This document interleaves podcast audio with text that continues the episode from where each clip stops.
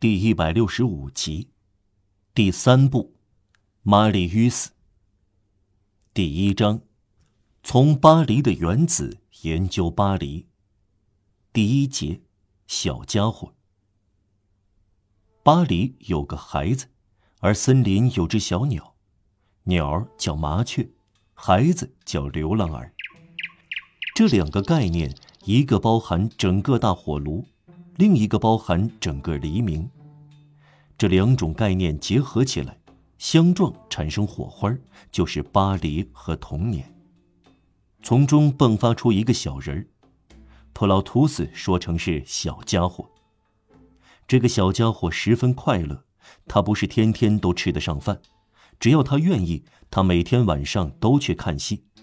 他身上没有衬衫，脚上没有鞋，头上没有屋顶。他像空中的苍蝇，一样东西都没有。他在七至十三岁之间结伙为生，逛街头，睡露天，穿一条他父亲的旧长裤，垂到比他鞋跟还低，一顶旧帽子，也不知是另外哪个父亲的，盖不到耳朵下面，只有一条黄色布背带。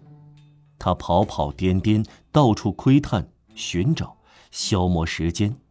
烟斗抽得积满烟台，满口脏话，出入酒馆结识盗贼，对妓女用亲昵称呼，将切口唱淫秽曲子，心里没有一点坏主意。他在心灵里有一颗珍珠，天真无邪，而珍珠不会在烂泥里融化。只要是孩子，天主就希望他是天真无邪的。如果有人问这个大都市这是什么，他会回答：“这是我的孩子。”